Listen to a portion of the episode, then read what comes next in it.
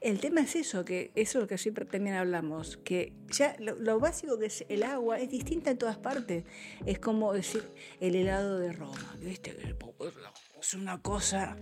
Acá te ponen helados italianos, vas a probarlo y no saben igual. Porque ya básicamente el agua ya no es la misma si lo fabrican acá. Por más que te traigan el producto base, el, el- esto, el almidón, lo que sea que lleve. Pero si ya lo usan el agua de acá, listo. Ya ahí, ya ahí tenés un cambio de, de sabor. Claro. Bueno, que al final no. Mira, ya llevamos una hora hablando. No. Estamos hablando de las esencias. Eso sí. Pero para decir un poco, bueno, son muchas cosas, pero sos locutora. Hoy actualmente tenés un programa de radio. Em, en tu, en tu programa, ¿de qué sueles hablar? O sea, ¿qué tipo de, em, qué tipo de programa es el que tenés?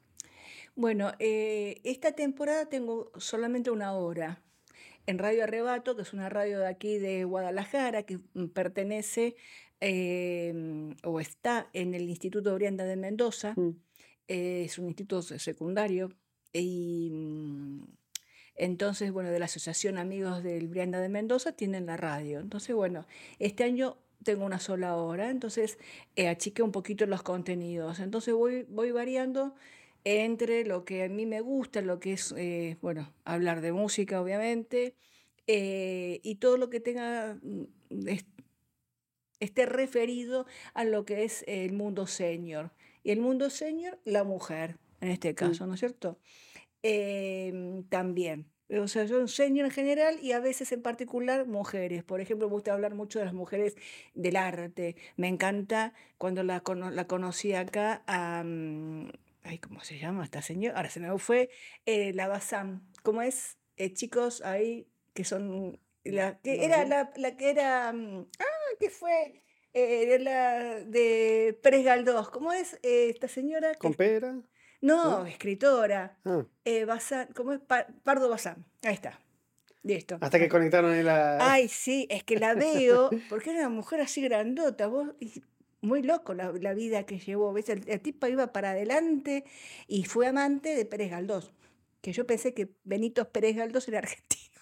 Porque allá en Argentina, en mi época de estudiante de secundario, o sea, de la ESO, el bachiller, estudiamos muchísimo literatura española. Y no sé por qué, pensé siempre que Benito Pérez Galdós era eh, argentino. Jacinto Benavente sí sabía que era español.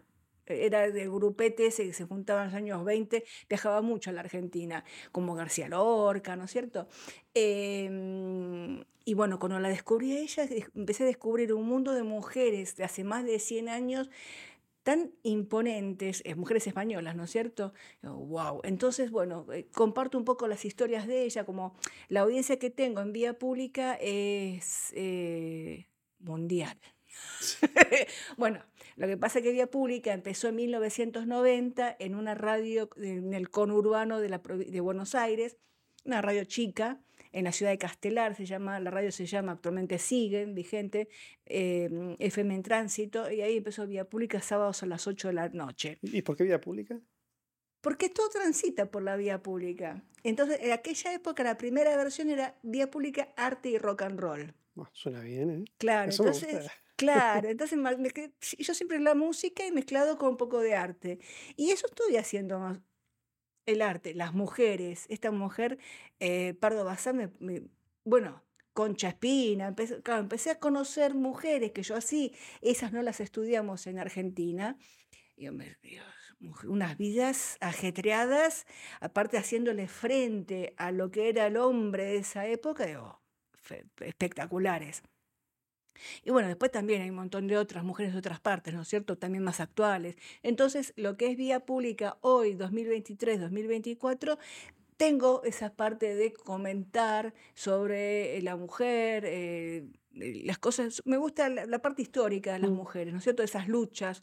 Ahora es fácil hacer luchas porque Sí, porque hay más visibilidad. eh, es que antes, vamos, recursos.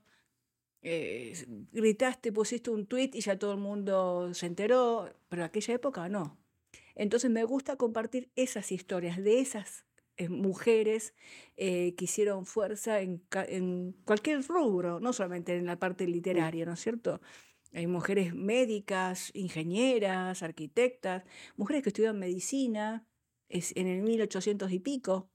Digo, wow, había que meterse ahí y tener fuerza para seguir adelante. Claro, porque antes las mujeres eh, lo normal era ver enfermeras. Como lo máximo que podían ser Claro, enfermeras. No claro. tenían esos cargos más importantes. Que, perdón, pero eh, o sea, mm, mi cuñada, mi suegra y tal. Bueno, mi suegra ya no es enfermera, pero es un trabajo que tiene que tener un conocimiento. O sea, es, es además que ni siquiera el doctor lo tiene. O sea, el doctor tiene Claro. En otras áreas. Pero ser enfermero no es poca cosa. No, no. Gracias a los enfermeros mucha gente se ha salvado porque ha sabido hacer esos, eh, tratar a pacientes de urgencia. Y cuando uno va a algún lado, pues el que te atiende es el enfermero, no el médico. Él te va a poner una, una inyección, un- Una una receta, un- receta o lo que sea, es un, es un enfermero. Así que bueno, hay, bueno, me gusta la música de toda la vida, que escuché radio, eh, que era, era- cuando empecé a escuchar radio, era hablada, era la AM, la amplitud modula- modulada, ahí está, amplitud modulada, como hay que Sí. modular. Entonces, pero eran programas de contenido, pero con música. Entonces Mm. ahí escuchábamos el principio de los años 70, el, ¿Cuántos años tenías ahí? y 7, 8 O años. sea, a los ocho años empezaste a despertar ese, uy, esto está bueno. Que yo siempre quise, siempre quise escribir y siempre quise dedicarme a los medios de comunicación, siempre, nunca lo dudé. Entonces, de estar a la noche con la radio así pegadita a la oreja y escuchar programas, eh, un clásico era Modart en la noche, eh, después de las 10 de la noche estaba, yo no sé cómo mis viejos me dejaban escuchar radio a esa hora, no sé. Pero bueno, con contenidos y la música. Entonces era la época del rock inglés fuerte. Entonces había Pink Floyd, Emerson. Lake and Palmer, Yes, me acuerdo. Y las voces de los locutores que te hacían soñar, hombres y mujeres, ¿eh? Esas voces así Sí, sí, sí, profundas y, y- pero no melosas, ¿viste? De, de babosearse, sino de que te, te meten en un mundo de sueños y de- de imaginación. Eh, y bueno, desde entonces que siempre quise, quise dedicarme a los medios de comunicación. Así que, y siempre, no sé hacer otra cosa. No, pero no, pero ah, vamos, qué desastre. no, no, no es poca cosa, vamos. Pero, o sea, ¿y, y estudiaste algo de, mm, o sea, estudiaste algo para el tema de la radio? Estudié, eh, sí, primero, lo primero que estudié fue dirección y producción de programas de televisión. Ah, por eso no sabe hacer nada, solamente dirigir y producir programas de tele. Poco. Bueno, épocas, estoy hablando Mm. de eh, mm, post eh, dictadura, o sea, 80 y- a partir del 83 empecé a estudiar ya universidad y todo eso. Y mm, fue una época muy linda porque justamente ya estábamos, eh, ya meses que ya lo teníamos al doctor Raúl Alfonsín como presidente, o sea, democracia 100%, estamos celebrando en Argentina los 40 años de la democracia. Em, entonces era había una mezcla, estudié en el ISER, entonces había una mezcla de que todavía había profesores de la época de la dictadura y la gente nueva. O sea, con, por ejemplo, en el ISER año 83, 84, sí, 84, 85, perdón.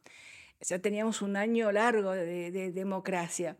No nos podíamos juntar los chicos con las chicas en la esquina de... La ridícula. Claro, no podíamos, en la, eso en la calle, no podíamos, yo estudiaba en ese momento libretista de radio y televisión, no podíamos entrar al curso de los técnicos operadores, por ejemplo, o del locu- no. Y así fue el tema que eran cosas tan tontas para esa época. Ah, cuando entré no podemos ir de pantalón, teníamos que ir de falda las chicas. Sí, sí, sí, eh, me estoy acordando. Entonces, por eso estaba esa, esa cosa de todavía, cosa de dictadura y las cosas nuevas. Entonces creamos el Centro de Estudiantes eh, en el año 84, el Centro de Estudiantes del ISER, donde Mm. fui partícipe arroba.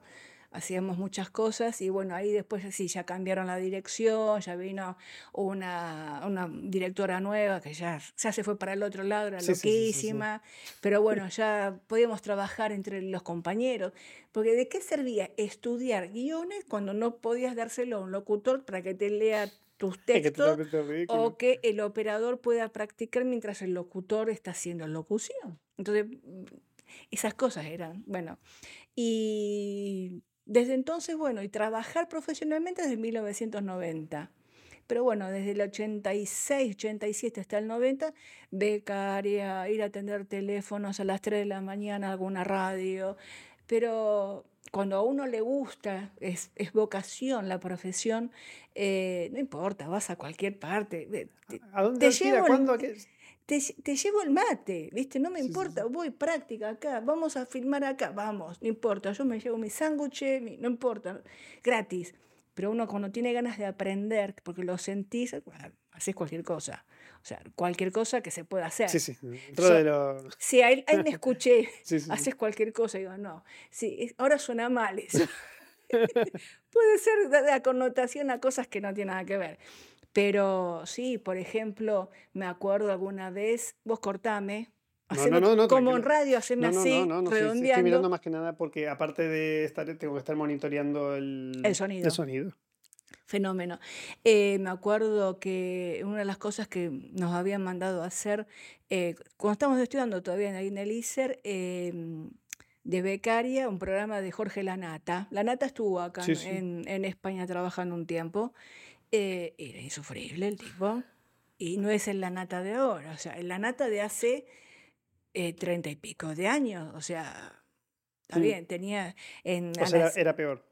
Sí, no sé, ahora no sé, no será. Bueno, lo último lo que vi de La. Nata fue un programa de esto en la tele que tuvo un tiempo que habla de cosas políticas, no sé Sí, qué. él siempre con la política. Me acuerdo que en ese momento le estaba entrevistando a César Jaroslavsky, que era un político radical de la UCR, gente de confianza del doctor Alfonsín, y entonces teníamos que buscar, fuimos a hemeroteca al Congreso, pero estaba bueno porque conocías lugares que así de otra manera no los conocías. Este, y, y no sé si habrá, utilizado o no algo de todo lo que le llevamos. Era una compañera y yo. No, seguro que Era sí. 7 de la mañana, ya estábamos ahí en la radio. Así que, y bueno, yo, yo como radical que soy, este, conocerlo al doctor Harold, no era doctor, bueno, Jaroslavsky, este, me puse toda contenta, qué sé yo, bueno, pero cosas así. O un viernes a las, me acuerdo de ese, también era una de la mañana, un programa de literatura. Una de la mañana de Viernes, que literatura. sería madrugada del sábado, Radio Splendid. Eh, no me acuerdo quién lo conducía, pero sé que es una, era una persona muy conocida del ambiente. Y estaba entrevistando a ver los argentinos de mi edad, si se acuerdan de Marco de Nevi. ¿Te suena al escritor? No. Rosaura a las O 10. sea, no. ah, vale, vale. Ahora sí. Bueno, Sí. digo, Las Marco horas a de las 10 Nevi, es que me aburrió tanto. Marco de Nevi, a la una de la mañana, en, eh, madrugada de sábado, bueno, yo lo conocí, le di la mano, justo había hecho jus- como libretista en adaptación de un cuento de él, y bueno, ahí charlé un poquito con él, qué sé yo, pero uno piensa a una de la mañana, había gente escuchando. Entonces, es tan amplia la radio, es tan amplio los medios de comunicación, que no, yo creo que, bueno, y ahora más todavía. O sea, Hiperconectados. Claro. Sí. Entonces, cualquier hora, yo creo que ya está bien todo. Además, como ahora se puede escuchar, como el podcast que vos haces, en cualquier momento, no que solamente lo tengo que ver ahora, estamos en vivo y si no lo veo ahora, me lo perdí. Mm. Hasta hace unos años teníamos el famoso a la carta, entonces que también lo podemos ver así en otro horario. Ahora es, ya es fácil el, el acceso a todo, pero en aquella época era como, digo, bueno, hay gente escuchando de noche, hay, hay un montón de gente. Y se pusieron de moda en aquella época los programas de trasnoche, o sea, de trasnoche hasta las dos y pico, tres de la mañana. Y había un montón de personas, de oyentes detrás de, eh, con la oreja pegada a las radios. Eh, eh, Eso me aluciné también, digo, no puede ser, porque sonaba el teléfono. Claro, sí, no era que estabas hablando el teléfono. Bueno, si tienen alguna pregunta para participar y tal, y, y llamen a tal, tal número, pum, ok, ¿me están escuchando? Sí. ¿no? Porque sonaba el teléfono para comentar los libros, comentar una historia o preguntarle algo. En este caso, que era Marco de Nevi, un actor, un actor, un perdón, un escritor Mm. muy conocido. Este, pero llamaba a la gente. Damos las tres, éramos tres ahí en el teléfono. Tenía el teléfono anotando así, pasándole a la, a la conductora. Em, esas maravillas que te hacen soñar. O después, cuando ya empecé a trabajar en forma profesional, o sea, cobrando mi sí, sueldito, sí, sí. todo eso era todo gratis. eh, era tan gracioso porque mi, mi primer programa era, se llamó, que como productora, em, Travesuras Musicales, y estaba en Radio Splendid también. Íbamos los sábados, era un ómnibus, era de una de la tarde a seis, de una a seis, cinco horas De, programa. Y el, el productor, el dueño del programa, Elías Chiche Sánchez, una persona encantadora, aprendí un montón de él, la verdad que maravilloso. eh, le gustaba, bueno, toda la música para gente mayor. Entonces, cuando empecé a trabajar ahí, me tuve que escuchar todos los discos que tenía. Julio Iglesias, todo. Paloma San Basilio, Rocío Jurado, Manolo Otero. Te los aprendiste todos, ¿no? Sí, Manolo Galván, que encima vivía en Argentina. Eh, bueno, los, los tanos, como decimos nosotros, qué sé yo, como Nicola Di Bari, un Charles Aznavour, todo, esa- todo ese tipo de música. Y me lo tuve que escuchar todo. Trau- traumada. Eh, sí, sí, sobre todo por Julio Iglesias. ¿No, José no te gusta Vélez. mucho Julio Iglesias? No. no. José Vélez. ¿Se acuerdan de José Vélez? A ver, ¿se acuerdan de José Vélez? No saben ni quién son. ¿Cuántos años tienen tus compañeros? de- Son muy tan pibes, son. Somos todos jóvenes, somos... Pero es, es canario José Vélez. No, debe ser... eh, Pero debe ser de... de Pero apareció no hace mucho en la tele. Bueno, Sí, bueno, no, bueno, igual. Era muy gracioso. Porque, somos todos de acá, somos todos de YouTube, tutoriales, Netflix, o sea, esas cosas de, de bueno, entonces encima fue al estudio, de, de- fue la radio, lo- lo entrevistamos, muy, muy agradable también. Boca fuerte. Entonces, este, ese fue mi primer programa. Entonces, bueno, cuando ya íbamos, bueno, la gente llama por teléfono, ¿viste? pidiendo temas, saludos, qué sé yo. Entonces un día empieza el locutor, Arnaldo Neri eh, Lucero, dice, la torta esta, y empezó a describir la torta y lo que estábamos comiendo y qué sé yo, que aquí, bueno, pasó la tarde, llego a mi casa, mi mamá me pregunta, ¿y qué tal la torta? Y yo me quedé, digo, ¿qué torta? No, porque Neri hablaba de la torta, ¿ves? Todo mentira. Pero, ¿entendés lo que es la magia de la radio? Sí, sí, claro. La Aparte, historia. Él era, eh, Arnaldo era una persona también maravillosa, eh, que le daba mucha vuelta, aparte muy empático con la gente mayor justamente. Y mi mamá se reenganchó con la torta. llegué a casa, lo primero que preguntó por la torta. Jamás hubo una Bueno, torta. había varios programas de radio, no me acuerdo, em, que había, o sea, había en concreto había tenido mucho éxito por los disruptivos, eso de generar historias, pero antes era más, creo yo, no, o sea, lo, al menos lo que he leído, ¿no? Eh, era más tipo noticias, cosas, no era tan creativo. Entonces cuando empezaron a hacer cosas, historias, la gente empezó a pensar que esas historias eran, o sea, eran verdad, Claro. pero en realidad era todo ficción. Tipo, no sé, y están viniendo los aliens o cosas así, te empiezan a escribir cuando vienen de noticias y de golpe te meten algo creativo. Claro, si esto claro. debe ser verdad, porque si no, no estaría.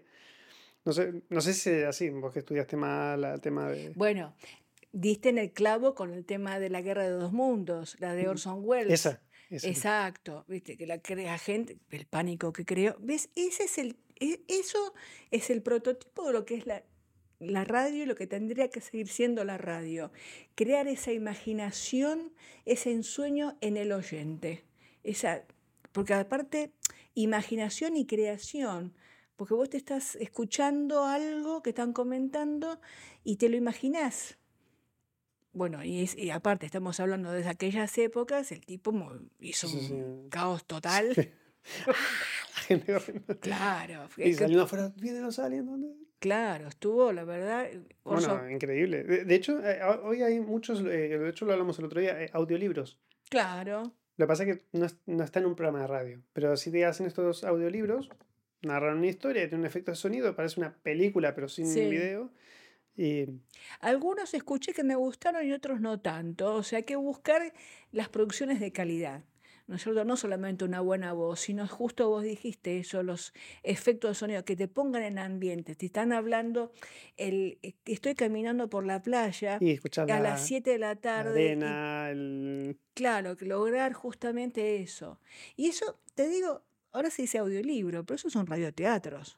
Sí, O sea, no. El radioteatro generalmente mínimo había dos personas, porque hay una historia para contar que sí, hay- actuado. había un locutor que te hacía la entradilla y después los personajes, ¿no es cierto? Pero bueno, acá también en el audiolibro muchas veces, unos que sí, que escuché, había otras voces, por ejemplo, que de personajes lo hacían otras locuciones. Entonces medio tipo radioteatro sonaba. Yo cuando era pequeño había escuchado en la radio, eh, o sea, en la radio, perdón, en los cassettes, que Sí. la mayoría de la gente más joven no tenía nada más pálida que es un cassette, pero bueno, en cassette tenía El Rey León.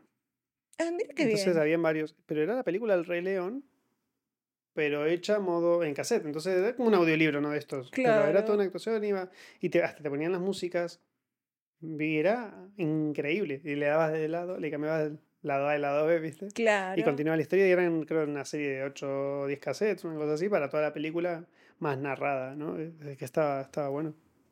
Qué lindo eso. Mm. Mira vos. Sí, eso me gustó. Está bien. Bueno, es, eh, o, sea, cuando no tiene imagen, que solamente es audio, eh, para mí es, eh, es maravilloso lo que puedes crear en la gente, lo que se puede imaginar.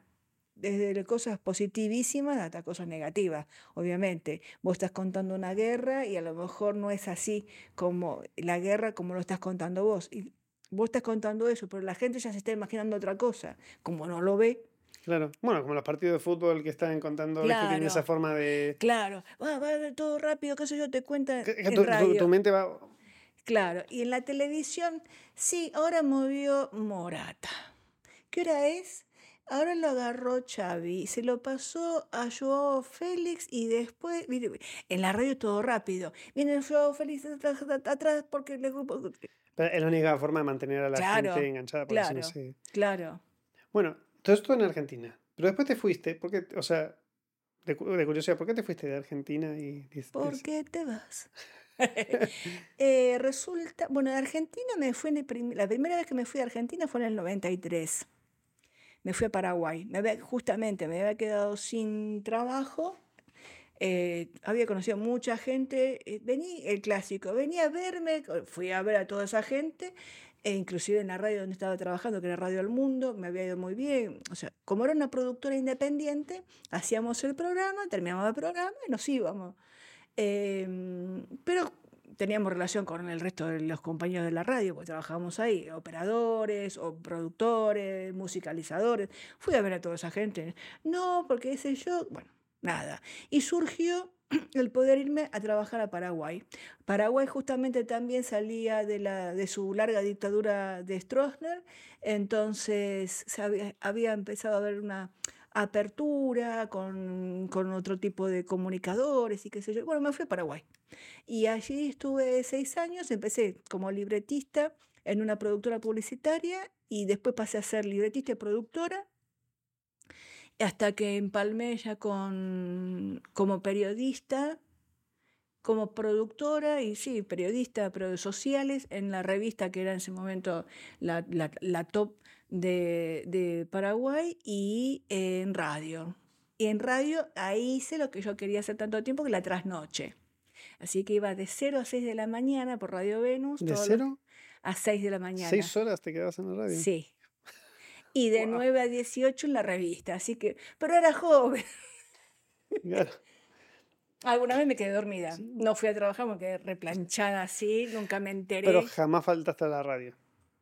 Sí, una vez. Una vez falté a la radio y otra vez falté a la Ah, revista. bueno, para que sea parejo, ¿no? El- Sí, pero involuntario, ¿eh? Sí, fue sí, sí. porque esos días de tanto trabajo.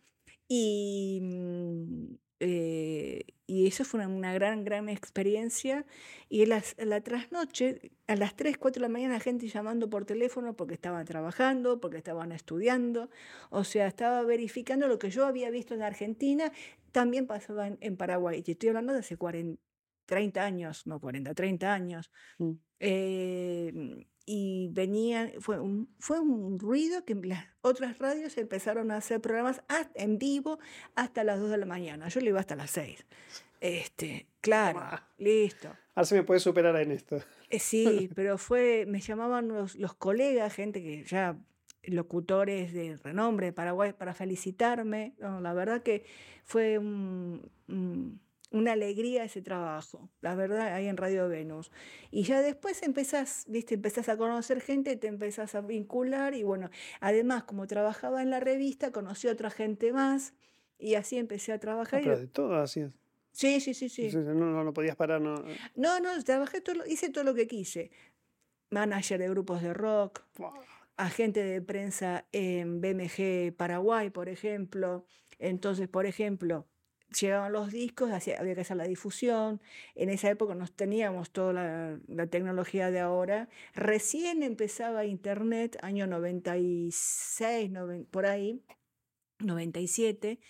Y, pero entonces yo iba con el disco, con la gacetilla escrita en papel, todo bien así, a recorrerme todos los, los, medios de comunicación para hacer difusión de los discos que nos llegaban, armado de los conciertos. ¿Pero todo eso en seis años? ¿Me dijiste que hace seis años? Sí. O sea, todo eso que hiciste en seis años en Paraguay. Sí. O sea, diste vuelta para... Hagan así las cosas. Sí, aproveché todo, todo, todo, todo lo que pude. ¿Y todo. después? Y después lo conocí al Víctor.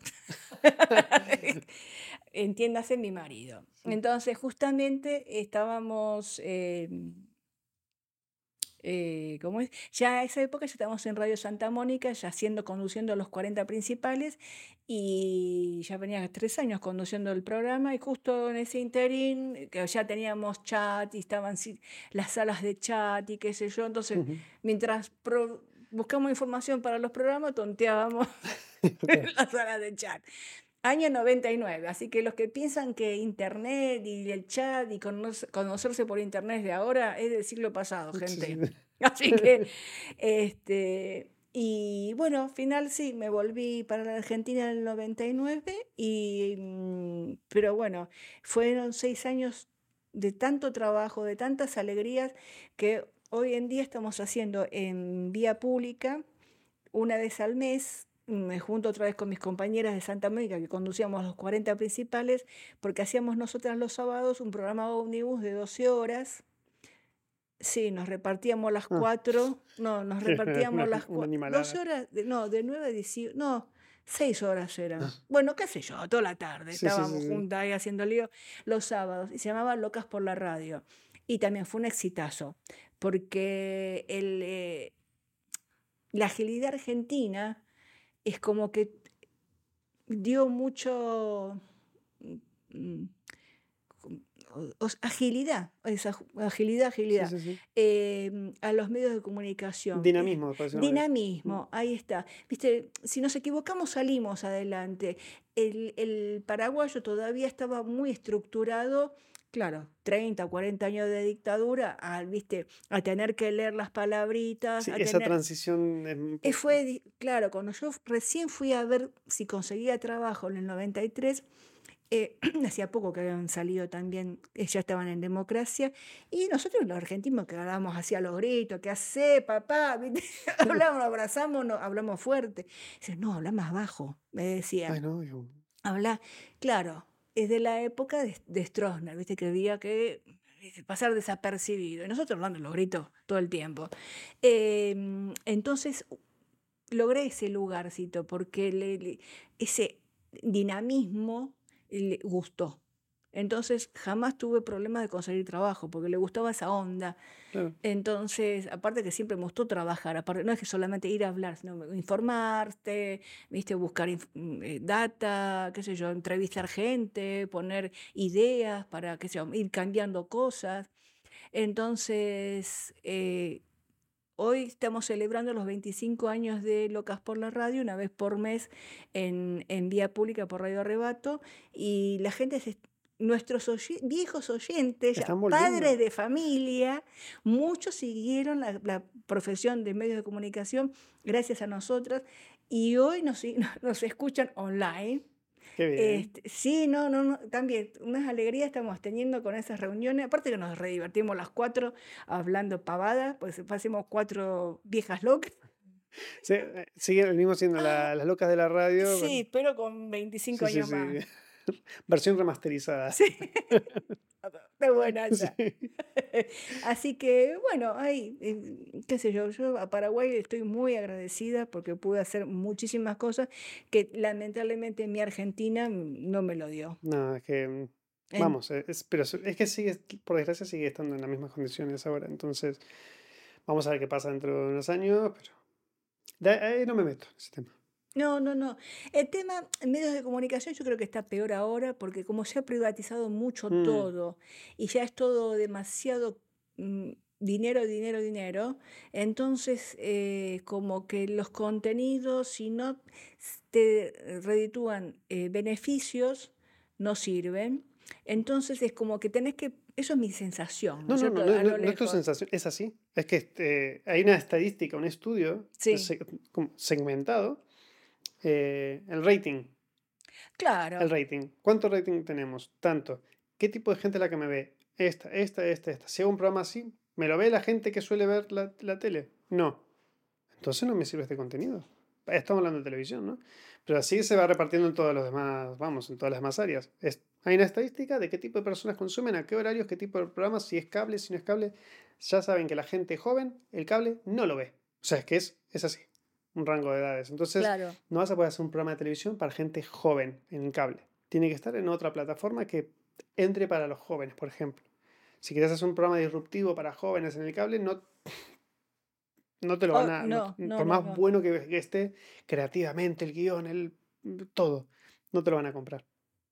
No, bueno, siempre fue el tema del rating, o sea, pero no fue tan severo y tan demoledor como es ahora. Mm, Porque antes era, viste, mi franja, ahora es el minuto. El minuto de oro, qué sé yo, esto. El minuto de oro, lo otro. el Entonces, ahora es, yo creo eh, que se, sí, se piensa más desde la parte comercial crear un contenido que el contenido para entretener en sí. mm, sí. Entonces, eh, mm, por ahí se hace difícil, pero eh, hay mucha gente que quedó en el camino, gente talentosa, porque no se adecuó a los cambios, a los cambios de comunicación también. O sea, antes, qué sé yo, por ejemplo, se le leía más todo, ahora todo sale, no importa. Antes nos cuidábamos con las malas palabras. Ahora todo el mundo manda al diablo, o sea, esas palabritas feas, a todo el mundo. O sea, eh, así nomás, como si estuviéramos hablando, viste, en, en- vos y yo en la, en la esquina de casa, viste. Sí, y, Este- y mal habladamente, ¿no? es, Porque a eso me refiero. Entonces ya no, no es constructivo, no es instructivo. Sí, es para pasar el momento, pero ¿qué queda? Nada. Claro, sí, pero es que es así. Bueno, eh, no sé en la radio, pero mm, tengo la sensación de que en la radio pareciera que es más permisivos en el sentido, digamos, no, sí que obviamente hay franjas horarias ese día, ¿no? Pero puedes hacer un programa sin tener esas condiciones tanto como en la televisión, creo. Bueno, eso también cambió mucho. Yo me acuerdo cuando estaba mm, eh, un trabajo práctico que le mandábamos a hacer a los chicos de la mm, cátedra de radio en la universidad donde daba clases en Buenos Aires, era escuchar los programas de AM. Los torturábamos a los pobres pibes. Claro, siempre en AFM. Entonces, este, o sea, frecuencia modulada, modulada, lo que las músicas, lo que sean las radios musicales, ¿no es cierto? O las, ¿cómo se dicen acá? Eh, las radiofórmulas. Y los mandamos a escuchar AM, o sea, a Pepa Bueno y a Carlos Alsina, entre, así, ¿no es cierto? ¿Qué pasaba? Entonces yo antes de mandar a, los chicos a hacer ese trabajo práctico, escuchaba a ver qué pasaba en las AM. Y resulta que sí, esos grandes locutores de toda la vida empezaron a hablar de, no, porque es un boludo, decía. Digo, Antonio Carrizo hablando así, ¿a dónde? Y ya te estoy hablando de los años 90, ¿eh? ¿A dónde vamos a ir a parar? Pues si este señor, que siempre fue un, Correcto. un correcto, un precursor del buen manejo del español, que te hablaba de etimología, me empieza a hablar de boludo, digo, ¿a dónde estamos? O sea, a- para mí ahí hubo un error por querer ser moderno, pero no así. Mm, Lo que creo que, imagino, bueno, creo que es así, que es, es adaptarse o quedar fuera. Exacto, Entonces, pero uf, adaptarte de, no sé, Bueno, eh, lo- Les- ahora ya Les- todo el mundo, no Les Luthier. importa. A mí me encanta. Claro. Les Luthier me encantaba, es que el humor que tenía esa gente, o sea, es un humor inteligente. ¿viste? Bueno, una obra de teatro, ¿no? Claro, bueno, acá llenan todos los teatros, todo, a donde van, acá, acá España, la última gira que hicieron este verano, en, creo que en Madrid tuvieron 25 funciones, yo qué sé, no sé, pero teatros llenos. Claro, es un humor fino, Eh, me encanta. espectacular.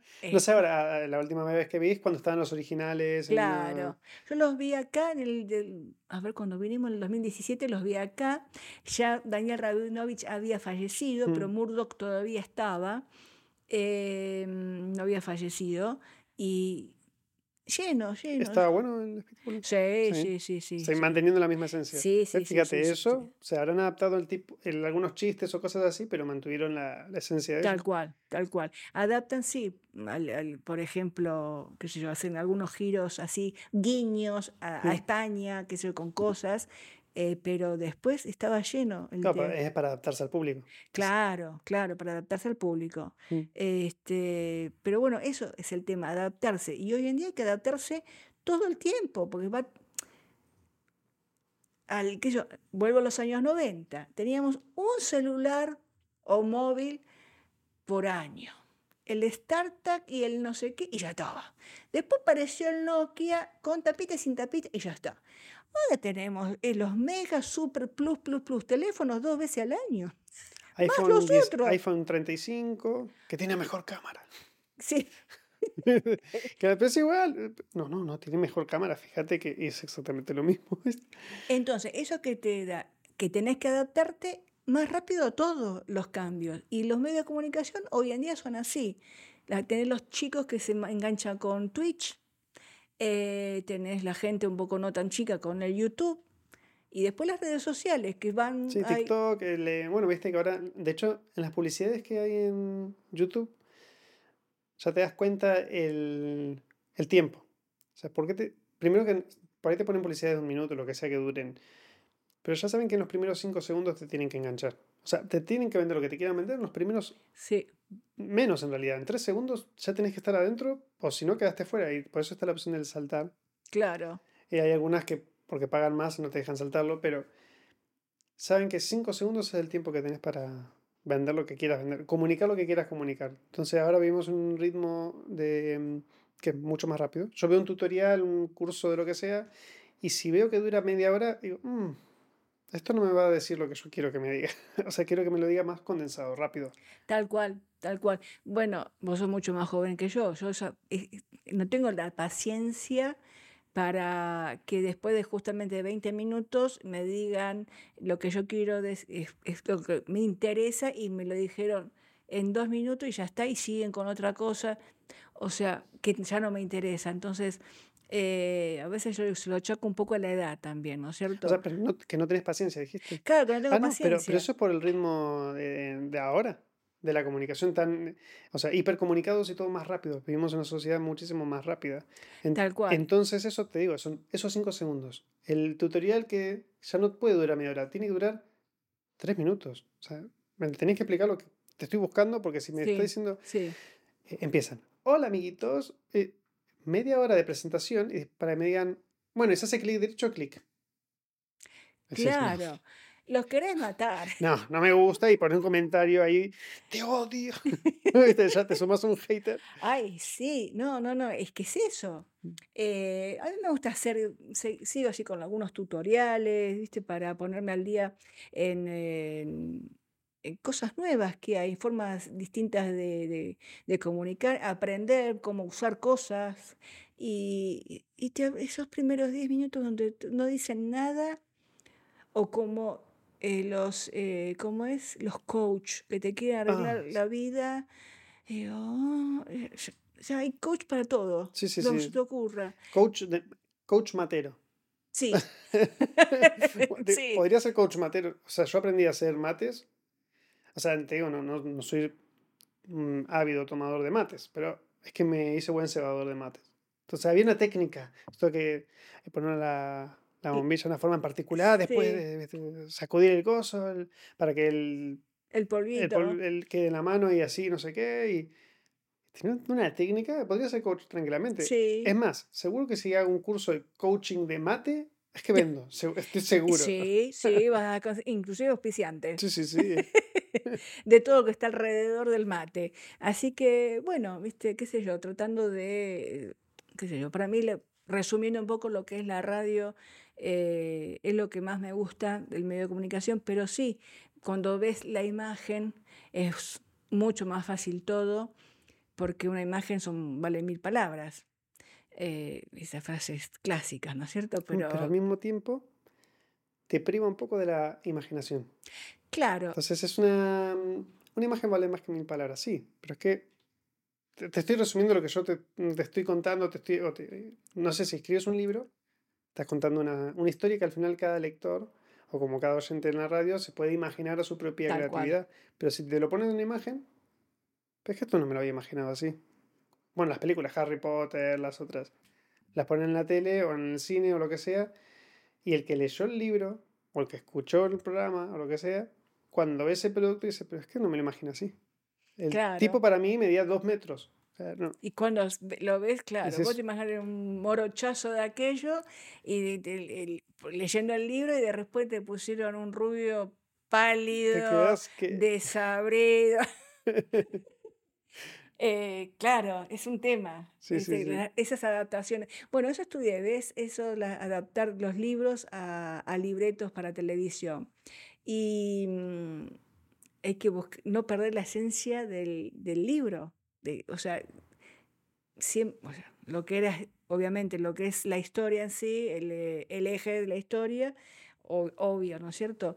Pero cómo lograr que eh, la gente cuando lo vea y ya había leído el libro, eh, le guste lo que ve. Bueno, por eso, por ejemplo, eh, Cien años de soledad, la película no se puede hacer. Es, tan gorda la- la imaginación, esa cosa que es maravillosa que escribió García Márquez, pero creo que lo están haciendo por capítulos, una cosa así. No, sí. Estaba el hijo de García Márquez, no, no, no, no lo tengo muy claro, pero hay, hay obras maestras que no se pueden, así, no lo puedes reducir a dos horas de película. Es imposible. eh, Perdés más de la mitad de lo que está escrito. bueno, con, con un montón de películas, eh, bueno, sagas de libros que hicieron películas pasó lo mismo. Eh, Dune, ¿la viste? Ah, no la vi, pero sí Está leí. buena.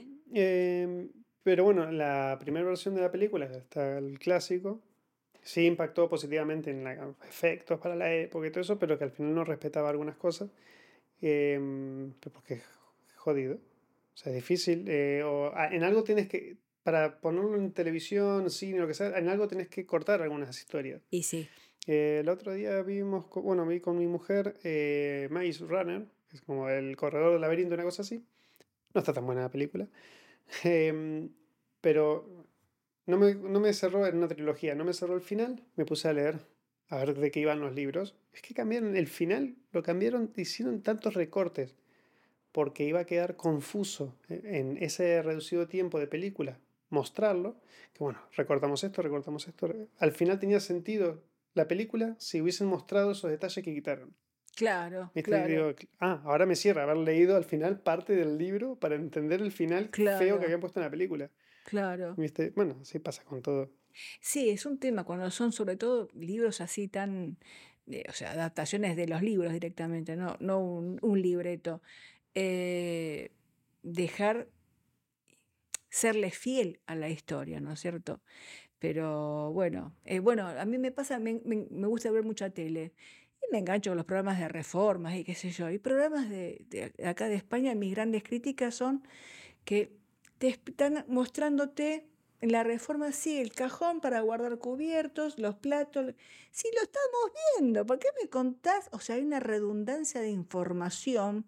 Digo, no, nadie ve, no está en un productor que se fije, que diga, eh, sí, es para almacenaje, punto. No me contés lo que yo estoy viendo, que están los platos, los vasos, los tenedores. O sea, hay una cosa de, de forma de redundancia de, de- de- de imagen Mm. con lo que se está contando. Eso me pone un poco loca. Y me pone loca también cuando, por ejemplo, en, eh, en, en los siete minutos de publicidad, publicidad de coches uno atrás del otro. Y son todos, al final no sabes qué coche comprar.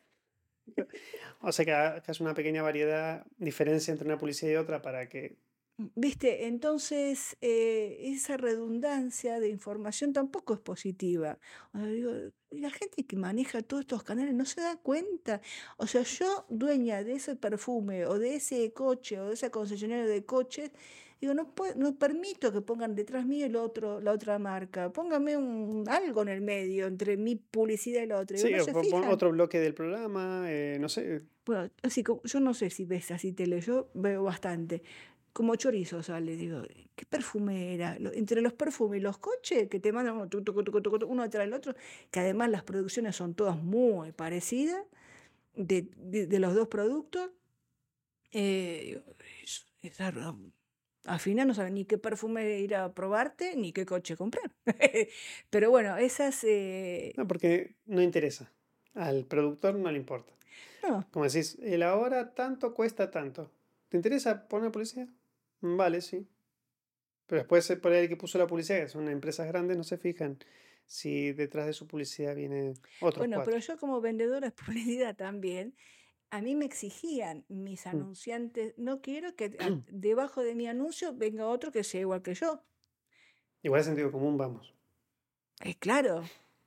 Ponía, me compraban media página de la revista, no quería que abajo también hubiera un, un anuncio parecido al de él.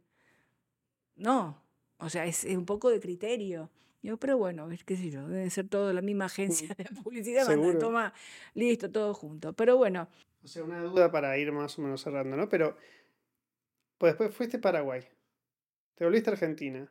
Bueno, ¿en Paraguay conociste el amor de tu vida o fue en Argentina? Sí, en eh, por, internet. Por, internet, por el chat. Entonces, bueno. Pero, pero después él está, porque después viajaste otra vez y te fuiste muchísimos años a otro sitio, que ya sé el spoiler, pero... sí, bueno, Víctor vivía en Buenos Aires, yo estaba en Asunción. Y bueno, fue todo bien, nos conocimos, fue todo bien y yo me volví a Argentina, así, pim pam pum. Y mm, entre pitos y flautas, justo él tenía un amigo que es judío. Eh, y entre paréntesis, así me enteré que mi marido también es judío.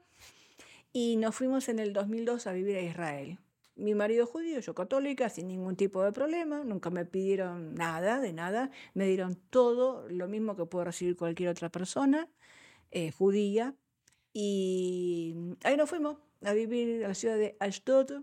¿Cómo, se, cómo es? Ashdod, Ashdod. Yo digo Ashdod, Ashdod, porque eran la Moniot, se dice en hebreo, son las tipo combi que llevan, sí, tipo para llevar eh, sí, un bus de gente, sí. un bus, bus chiquito de 10, 12 pasajeros. Un bus escolar de esto. Claro, pero de 10, 12 pasajeros, entonces te empiezan a decir, cuando estábamos en Tel Aviv, en la... Es que hablo de Israel me dicen las cosas en hebreo, espera, eh, la mm, estación de ómnibus, entonces esas combi de pasajeros empezaban, a esto, así para juntar gente y viajar. En sábado era eso, eh, como porque no hay transporte público en sábado, no había, pero sí estos privados sí. Entonces uno viajabas. Este, muy linda ciudad, la verdad que a orillas del mar Mediterráneo. Eh, y bueno, ahí hicimos, vivimos 15 años allí y sí, me monté al principio, hicimos una página web que se llamó Con Sangre Latina, que era para los, siempre todo en español, para la comunidad hispanoparlante de Israel, pero no había en esa época tecnología para hacer radio, entonces era todo escrito, era un magazine, una revista. o sea, ¿radio online o, no había no, radio? No, no, no, la tecnología todavía no permitía, a mí por lo menos, hacer radio así en vivo como hice después. Entonces el magazine hacía entrevistas, por ejemplo, fueron estos chicos de Rebelde Way. ¿Israel? Sí. Entonces los entrevistamos, iba, qué sé yo, entrevistaba artistas de allá, eh, fotos de la playa, qué sé yo. Porque habían otros magazines español, en español. No, era el único. Fui la, primera en español en el 2002, online. Después salí, sí, sí, sí. Eh, ¿Te acordás de Boris Rubaja? Es un actor, bueno, él hizo... Soy malísimo para los nombres. Sí, es un actor, bueno, que trabajó un montón. Hizo Alía también en el 2002, le hicimos entrevista y después esa entrevista salió publicada en otros medios. Eh, no, fue una, muy tenía publicidad también. Entonces, este, después sí, cuando empezó ya la, la, tecnología, internet, ya la rápida y todo eso, un par de años más, sí, ya después me puse eh, Tempo Israel, que era el magazine, o sea... Pero en radio. En ra y después la radio, que era Radio Tempo. Y con Radio Tempo, la verdad que tuve, fue fantástico, todo, mucho trabajo, muchísimo, 24 horas, excepto el día de Yom Kippur, que por respeto lo, la apagaba, que es el único día en Israel que no se hace nada. Un domingo. No, ni siquiera sábado, porque el sábado puedes ir a la playa, puedes agarrar el coche y salir, ir al cine si querés, pero Yom Kippur, que es el día del perdón, es el único día donde no hay transporte, donde está todo cerrado, inclusive el aeropuerto. Lo único que puedes ver es la policía y, y las ambulancias. Porque como es día de ayuno, son 25 horas de ayuno, hay gente que ya llega un momento después de 12, 15, 20 horas, es porque además se va el, el que cree va al templo, va a rezar, entonces la gente va y viene todo caminando. Eh, es, es muy lindo, es un clima muy lindo. Yo, eh, nosotros sacábamos la sillita al, a la calle, como no había transporte, estábamos en medio de la vereda, pasaban los vecinos, ¿qué tal? Todos los argentinos nos juntábamos ahí. Y, y una curiosidad, eso del comer cerdo en Israel, ¿está muy mal visto? Nosotros íbamos. Porque mi abuelo comía, mi abuelo comía cerdo, comía un cerdito. Sí. sí bueno, hay, como siempre, hay gente y hay gente. Hay gente que obviamente no come el jamón, inclusive eh, afuera de Israel, no. Yo no, jamón, ni, ni mezclo carne con, con lácteos, por ejemplo, inclusive fuera de Israel. Pero si vos querés comer cerdo en Israel, hay. hay por eso que, o sea, mi abuelo vivió en Israel su último tiempo y Sí, sí, sí, encontrás, encontrás cerdo tranquilamente en los supermercados rusos. Mira. Claro. Nosotros, el día que vaya a Israel tengo que ir a un supermercado ruso. Claro, nosotros por ejemplo teníamos allá, teníamos, alquilábamos una casita y atrás, en el patio de atrás teníamos una parrilla. Entonces mi marido dice, ah, está lindo el día, voy a buscar unas chuletitas de cerdo al, al sábado, al mediodía, unas chuletitas de cerdo ahí al supermercado de los rusos, que estaba abierto. O sea, el supermercado ruso es el equivalente al supermercado chino acá. Y una cosa así. Sí, sí, sí, sí, sí, donde encontrás cosas es que no lo encontrás en otra parte. En este caso. Y cerdo, eh, al fuego, listo, pim pam pum, como digo, y listo, se puede comer. No te va a venir la policía a perseguirte. Por ahí algún vecino se puede quejar por el humo, qué sé yo. Ah, pero convivencia y normal, digamos. Eh, sí, sí, sí, sí. Era, tuve una anécdota, tenía un vecino que era pirado de aquello, fatal. Eh, que, que, era del edificio de al lado de mi casa, porque era una casa, el edificio de al lado. Entonces sale y dice, eh, ¿cómo estás haciendo fuego en sábado? Le dice a mi marido, todo en hebreo, ¿no es cierto? ¿Y, vos que estás fumando? Porque supuestamente en, en, tampoco puedes encender fuego. O sea, el que respeta realmente las, las normas de lo que es un Shabbat, un, sí, sí, sí. No pero el hipócrita pero tenía, no, ¿sabes qué? Eso era claro. envidia por, ah, mira el asado que estás haciendo. No pueden fumar. No puedes, o sea, la gente deja las luces encendidas, por ejemplo. Está lo que se llama la placa, que es, un, que es como fuera un calentador, que eso está enchufado 25 horas siempre a una temperatura, donde se mantiene la comida caliente.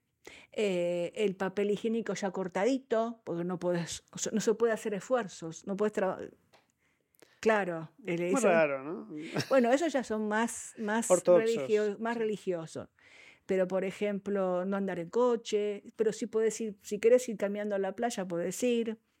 bueno, eh, eso está bien, ¿no? Como un día de respetar el medio ambiente, las cosas. Claro, viste, qué sé yo, hay, eh, tenés todos los niveles. Mm. Pero este hombre se quejaba de que estamos haciendo fuego y le estaba enseñando un cigarrillo. O sea, eh, ¿qué son de fuego? Eh, huele riquísimo. Yo... sí, eso decíamos con Víctor, de querer venir a comer. Sí, pues, pues no venía. Te una, un filete también. Baja. Claro. ¿Lo invitaron o no? No, sí era un insufrible. Bueno, pero es un invitado al hombre. no, a lo mejor una chuleta le, le cambiaba la vida. No, uy, y si hubiera visto que había cerdos, es que ahí nos. Sacrilegio, sacrilegio. Pero bueno, sí, vivimos 15 años en Israel hasta que justo salió en ese interim la nacionalidad para judíos sefaradíes. Mm. Investigando así un poco, este, resulta ser que mi marido eh, tenía, tiene ascendencia turca, son sirios turcos los abuelos de él. Y por parte de la abuela era de Esmirna, de Turquía, y ahí saltó su ascendencia española. O sea, ascendencia de 200, 300 años. No he visto los, los originales de, esas, este, de, de es- de esos sí. certificados, pero he visto, por ejemplo, cuando se había empezado a hacer toda esta movilización, eh, mucha gente de Marruecos, el Marruecos español, del Tánger y de Tetuán, que son eh, judíos sefaradíes. Y la gente iba con jaquetía, se llama. Una documentación que pasa en los libros que vemos en los museos. Sí, la sí, gente sí. tenía así, 300 años tenían esos papeles. Escrito en roca. Más o menos. digo, y la gente mostraba, que- para demostrar su ascendencia española. Y digo, unas cosas más. digo, Más raro, sí, jodido. pero eh, que me, a mí, yo aluciné, pues me encantó. Desde que vivo, viví en Israel, todo el tema de la historia es como que la empecé a sentir. No solamente al gusto, sino que las, las sentís. Porque, qué sé yo, caminar por Tierra Santa, que a mí me gusta decir, como creyente católica que soy, digo, por acá anduvo Jesús. Acá se bautizó, a Jesús. Bueno, soy creyente de Jesús. Entre Y paréntesis. católica, ¿no? Ca- Me- me- Bueno, pero eh, eh, mi Jesucito es mi Jesucito. Eh, por acá, y la primera vez que fuimos allí al río eh, Jordán, donde se dice que se bautizó Jesús, y me puse a llorar. Me pasó algo similar cuando fui a Barcelona. No por ir a Barcelona, porque fue el tema de cuando fui a la playa en Barcelona, después de toda mi vivencia en Argentina, y metí los pies en el mar, es que estoy en otro océano. O sea, estoy poniendo los pies en otro océano. Y ahí me, me emocioné. No tenía cosas que ver religiosas, pero eran, eran mis propios valores y las cosas, Son las experiencias. Y de golpe, claro, puse los pies en ese mar y me quedé. Y fin. y fin. No, eh, bueno, sí. pero con, con, o sea, con ese tipo de experiencias, eh, porque hasta ahí cuántos años tenías?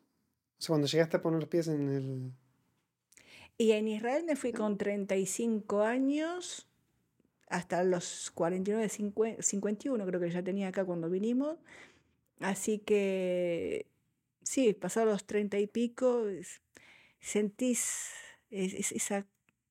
Es que no se puede explicar. Yo recomiendo eh, a todo el mundo que pueda, cuando se pueda, viajar a hacer un, un paseo por Israel, porque es muy fuerte las sensaciones. Si, es, si te gusta la historia y si sos creyente de alguna de las religiones, eh, es muy fuerte, es muy fuerte. A mí me gusta la zona del, del- la Galilea, que es el Kineret, el Kineret, ¿cómo se llama en español? Ah, el mar de pues, la Galilea. ah, eh, porque bueno, ahí donde fueron los, donde predicó Jesús y donde se encontró una, una barcaza mm, que tiene dos mil años. Bueno, es muy fuerte. Yo siempre digo, tienen que visitar una vez en la vida Israel. Fuera de política, no, no, no. Historia y la, la creencia que tenga cada uno, ¿no es cierto? Ya en historia, eh, acá vivió Herodes. Vas a Mesada, allá arriba, allá dos mil y pico de metros, yo mil y pico de metros. Baños turcos, estamos hablando de cosas de hace tres mil y pico de años, cuatro mil años, tenían baños turcos. ¿Te puedes meter ahí? No, quedan los, están los vestigios. No, todo vestigio. Vos ves, digo, estas cosas, aparte de todo lo que es romano, ¿no es cierto? Las cosas que han hecho los romanos es impresionante. Eh, Lo tenemos acá en España, ¿no es cierto? Nos vamos a Segovia, es, es- es lo mismo, ¿no es cierto? Los anfiteatros y todo unas eso. cuestiones históricas acá en Europa que... Ah, viste, y sentís esa cosa, así que bueno. Y de ahí, acá estamos, vuelvo a hacer radio acá en España y bueno, ahora en Radio Arrebato, aquí en la ciudad de Guadalajara, Y, contenta. y otras, otras personas, bueno, no sé, como me gusta cerrar los podcasts con algún consejo eh, que puedas dar, ¿no? porque yo no puedo dar ninguno de momento. Pero eh, a otras personas eh, que estén en tu misma situación en el sentido tipo talento senior y eso, ¿qué tipo de consejos les puedes dar? Eh, otras posibles potenciales de emprendedoras. Ninguno. ¿Cómo que porque- ninguno? Y no, porque yo sigo buscando mi camino. Entonces, No, pero, pero vamos, que sí, con todo ese Bueno, recorrido, es que yo creo que hay que seguir para adelante, eh, no importa las piedras que se nos aparezcan en el camino, no importa las canas, la- el numerito de nuestra edad, no importa. Vamos para adelante y si creemos en lo que estamos haciendo, yo creo que ahí tenemos que ir eh, tirar y seguir para adelante. Me encanta, ¿viste que sí? Bueno. ¿Viste? No sé si entró todo eso. Sí, no, no, no, claro que entró. Es que ya veo apagada la luz roja. Ah, no, sí, eso porque explotó ahí. No te preocupes. Sí, no, no pasa nada. Sí, de todas maneras, o sea, O sea, como hay dos. como hay dos, claro. Hola. Esa es la otra. Les- hi, les- Ay, sí. Nada, le damos un, un- un fuerte aplauso a Marina, porque bueno, acá tenemos unas 20 personas más ahí el- en el público. Hoy vino, hoy vino poca gente, por no sé si será el clima, pero gracias a todos por venir. Bueno, no, bueno, tampoco tan- tanto aplauso, porque bueno, pasa que con esto no lo estás escuchando, pero a ver. Sí, sí, sí, se escucha. Sí, sí, fuerte, sí. sí. Así que nada, Marina, muchas gracias por Dale, venir. don Joshua. Es que nosotros necesitamos otro, otro 3, 4 episodios. No, más o Sí, de- sí. Eh, bueno, Ahora tenés que ir vos a la radio. Bueno, cuando quieras. me- Dale, dale. Ahí sí. coordinamos. Dale, muchas gracias por la Muchas gracias. invitación. Hasta la próxima. Hasta la próxima.